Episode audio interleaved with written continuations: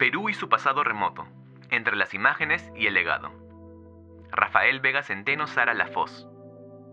No cabe duda de que las imágenes y los paradigmas han sido relevantes en la construcción de las identidades humanas, sobre todo en la orientación de comportamientos y las consecuentes trayectorias de colectivos humanos. Ha sido lógico, por otro lado, que dichas imágenes estuviesen ancladas en el pasado remoto, revestidas de una simbología mítica o legendaria. En el Perú, como colectividad humana, estos procesos se han dado con algunas singularidades que se describen a continuación. En 1983, en su libro Comunidades Imaginadas, Benedict Anderson explicó con solvencia cómo las naciones modernas construían vínculos con el pasado remoto, buscando generar una noción de trascendencia que obliterase el hecho de que se trataba en realidad de formaciones políticas relativamente recientes y eventualmente efímeras. El Perú, como república independiente nacida en el siglo XIX, no fue ajeno a estas construcciones, con la singularidad de que estaba sentado sobre el mismo territorio en el que se había desarrollado uno de los seis procesos civilizatorios originales del mundo. Este hecho ha llevado a que el vínculo de la nación peruana con el Perú antiguo haya tenido características también singulares. Una de ellas es que el Perú antiguo se convirtió para el Perú republicano en un reservorio de imágenes y paradigmas a los que se recurrió a lo largo del tiempo para dar sentido a diferentes situaciones por las que el país fue pasando. Esta aproximación al pasado remoto se ilustra con mayor claridad en el caso del Tahuantinsuyo y los incas, ya durante la última etapa del régimen colonial, la imagen del buen gobierno de los incas estaba presente como parte de la concepción de una sociedad alternativa al mal gobierno del Estado colonial español, como lo ha notado ya Alberto Flores Galindo en su libro Buscando un Inca, Identidad y Utopía en los Andes. En los primeros años de vida independiente, desde una perspectiva liberal, se los catalogó como un paradigma de gobierno autoritario que reprimía el libre albedrío de la población. Años después, luego de la derrota de la Guerra del Pacífico, se ensalzó la figura del poderío militar y expansión sociopolítica del Tahuantinsuyo. Luego, en la primera mitad del siglo XX, en el marco del pensamiento indigenista, el gobierno de los incas llegó a ser considerado de carácter socialista, y décadas después se ponía de relieve su eficiencia en la asignación de recursos en significativa semejanza a un estado de bienestar.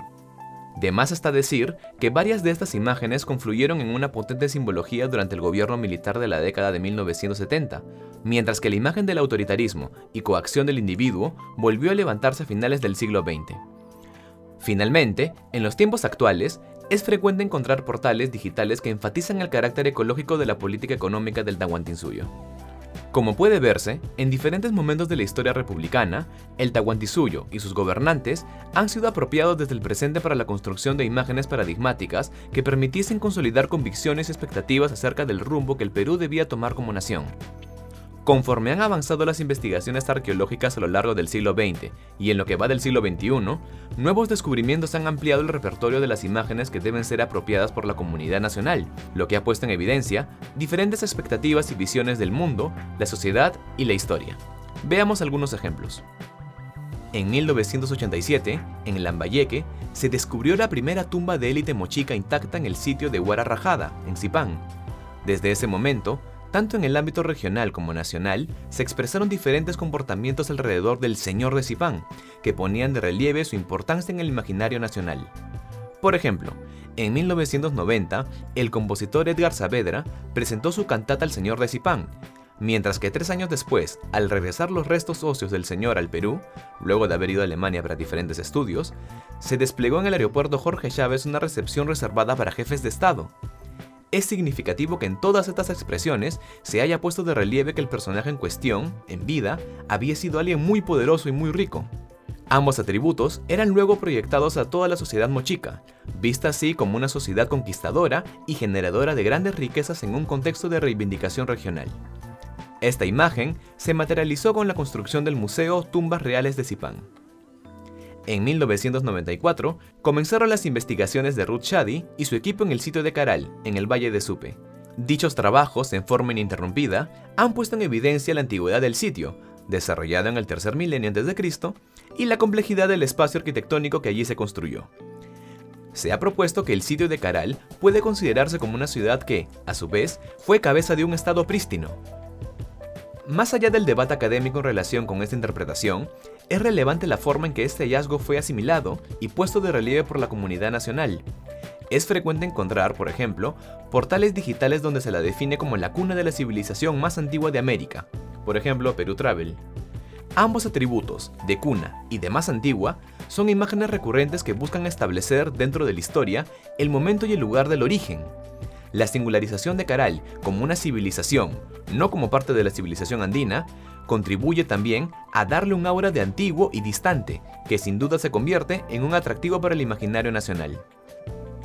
Lo que busca ilustrar con ambos ejemplos, en consonancia con lo discutido sobre el Tahuantinsuyo, es que la comunidad nacional no es un mero receptor pasivo de información proveniente de las investigaciones históricas o arqueológicas, sino que, en forma activa, se apropia de componentes de dicha información para construir imágenes satisfactorias en la construcción del sentido del presente.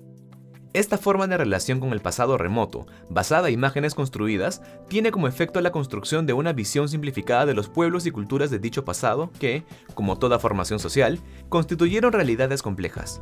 La simplificación de una realidad compleja puede llevar, por otro lado, a generar visiones estereotipadas que, lejos de acercarnos al pasado, lo hacen más distante a nuestra realidad cotidiana.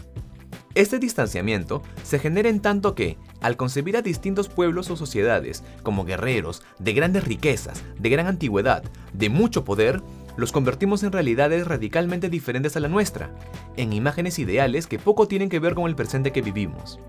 Estas imágenes pueden ser valoradas como positivas o negativas. Podemos admirarnos las riquezas de un gobernante como el señor de Zipán y con ello reconocer implícitamente la naturaleza despótica de su poder. También podemos admirarnos de la imagen de orden de la sociedad inca y también asumir el autoritarismo con el que se obtenía. En los dos casos, hablamos de realidades sociales extraordinarias que tienen poco o nada en común con nuestra realidad. Como consecuencia de esto, el pasado remoto termina convirtiéndose en algo exótico, probablemente exitoso como objeto de consumo turístico, pero de escaso vínculo con nuestra historia. De cara al bicentenario, la construcción de una nueva relación con el Perú antiguo es un desafío, esta debe partir de reconocerlo como una etapa de desarrollo que involucró problemas y necesidades comparables con las actuales, y donde se desarrollaron soluciones, pero también escenarios problemáticos y conflictivos, con diversidad de contribuciones y desafíos por resolver en el contexto de un territorio tan hermoso y difícil como es el andino. Ver este pasado remoto como un escenario de contingencias, alejado de imágenes ideales, puede ser un camino que nos permite interiorizarlo, ahora sí, como parte de nuestro pasado histórico y no como una realidad ajena.